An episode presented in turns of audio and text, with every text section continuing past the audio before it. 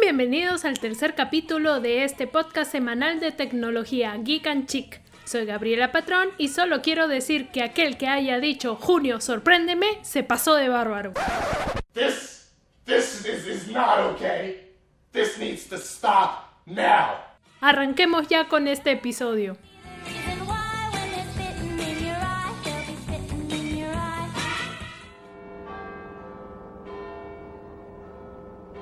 Recuerda, recuerda ese 5 de noviembre. Pólvora, traición y complot. Nadie podrá decir que tan espantosa traición en el olvido quedó. Primero, la obertura. Sí.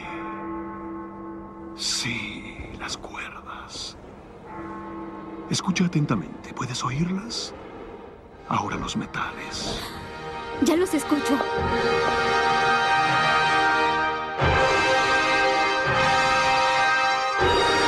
¡Mira afuera, mamá! ¡Toca música!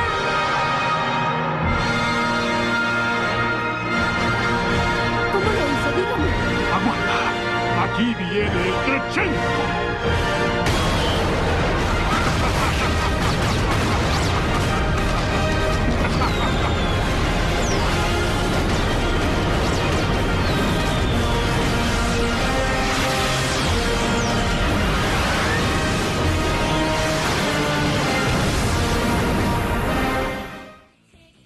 Lo que acaban de escuchar es un fragmento de la película B de Venganza o V for Vendetta, adaptación de una novela gráfica de un futuro ficticio sobre Inglaterra en un estado fascista y totalitario. Ivy es rescatada por B, un misterioso enmascarado que busca la destrucción del gobierno cruel y corrupto y la libertad del pueblo. Si no han visto la película del 2005, se las recomiendo encarecidamente.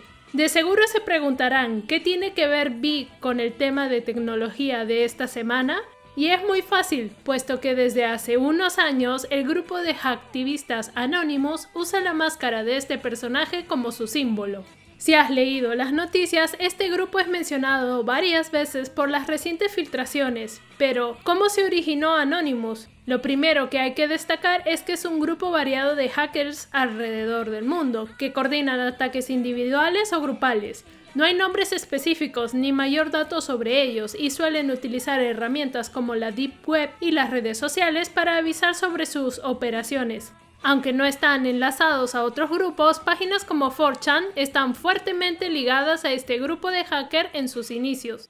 Bajo el lema El conocimiento es libre, somos anónimos, somos legión, no perdonamos, no olvidamos, espéranos, el grupo ha realizado distintos ataques y filtraciones de datos muy importantes a nivel global. Entre los ataques más importantes de Anonymous se encuentra Operation Payback en el 2010 contra páginas web que protegen los derechos de autor y también de compañías que estuvieran contra Wikileaks. Esta organización filtra documentos sensibles a la opinión pública y fue fundado por Julian Assange. Se realizaron varios ataques a páginas como Visa, Mastercard, PayPal y otras entidades financieras. Y un ataque muy recordado fue la clausura de Mega Upload, la que fue en su tiempo una de las mayores páginas de piratería del mundo. Tras el arresto del fundador Kim Schmidt, el grupo de hackers atacó varios sitios como el Departamento de Justicia de los Estados Unidos y el de Universal Music Group. Existen miles de ataques menores y varias filtraciones que se llevan a cabo por este grupo de hackers, pero lo interesante es que han pasado muchos años desde un ataque tan grande y contundente.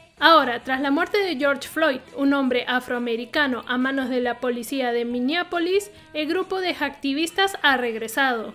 El ex oficial Derek Chauvin atacó a Floyd y aunque este no puso resistencia alguna, colocó su rodilla y todo el peso de su cuerpo en el cuello del hombre durante varios minutos. Floyd pidió a la policía que se detuvieran puesto que no podía respirar. A pesar de las quejas de los transeúntes que veían este acto de brutalidad policial, no se detuvieron. El hombre de 46 años fue trasladado luego de emergencia a un hospital donde murió. Miles de personas salieron de sus casas en plena pandemia a mostrar su repudio ante tal acto.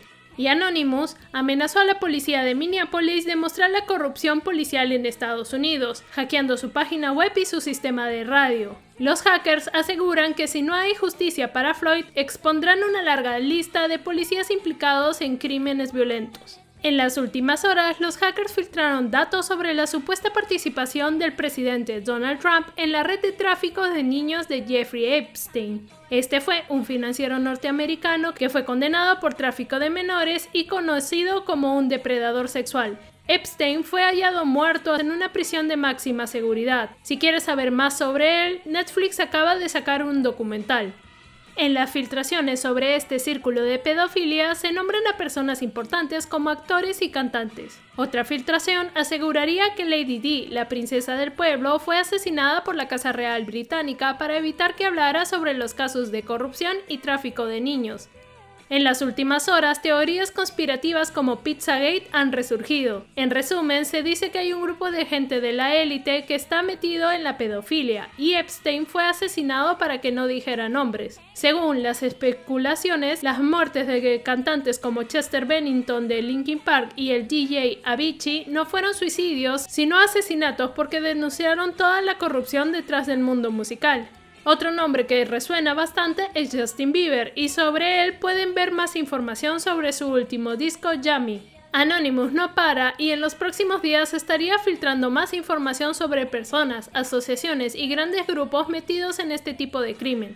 En lo personal, espero que se haga justicia por Floyd y que se ponga un alto a los crímenes racistas y de odio en Estados Unidos y de comprobarse esta red de pedofilia que el peso de la ley caiga con fuerza sobre los criminales, sin importar su clase y el dinero que tenga. Por esta semana es todo lo que tengo para contarles. Y si quieren escuchar más podcasts, no se olviden de entrar a vertex.pe. Pueden encontrar otros podcasts como Nutrición Real con Maca Wellness, Aquelarre, Perra Vida y Nunca subestimes a un nerd. Conmigo será hasta la próxima semana. Se me cuidan. Chao, chao.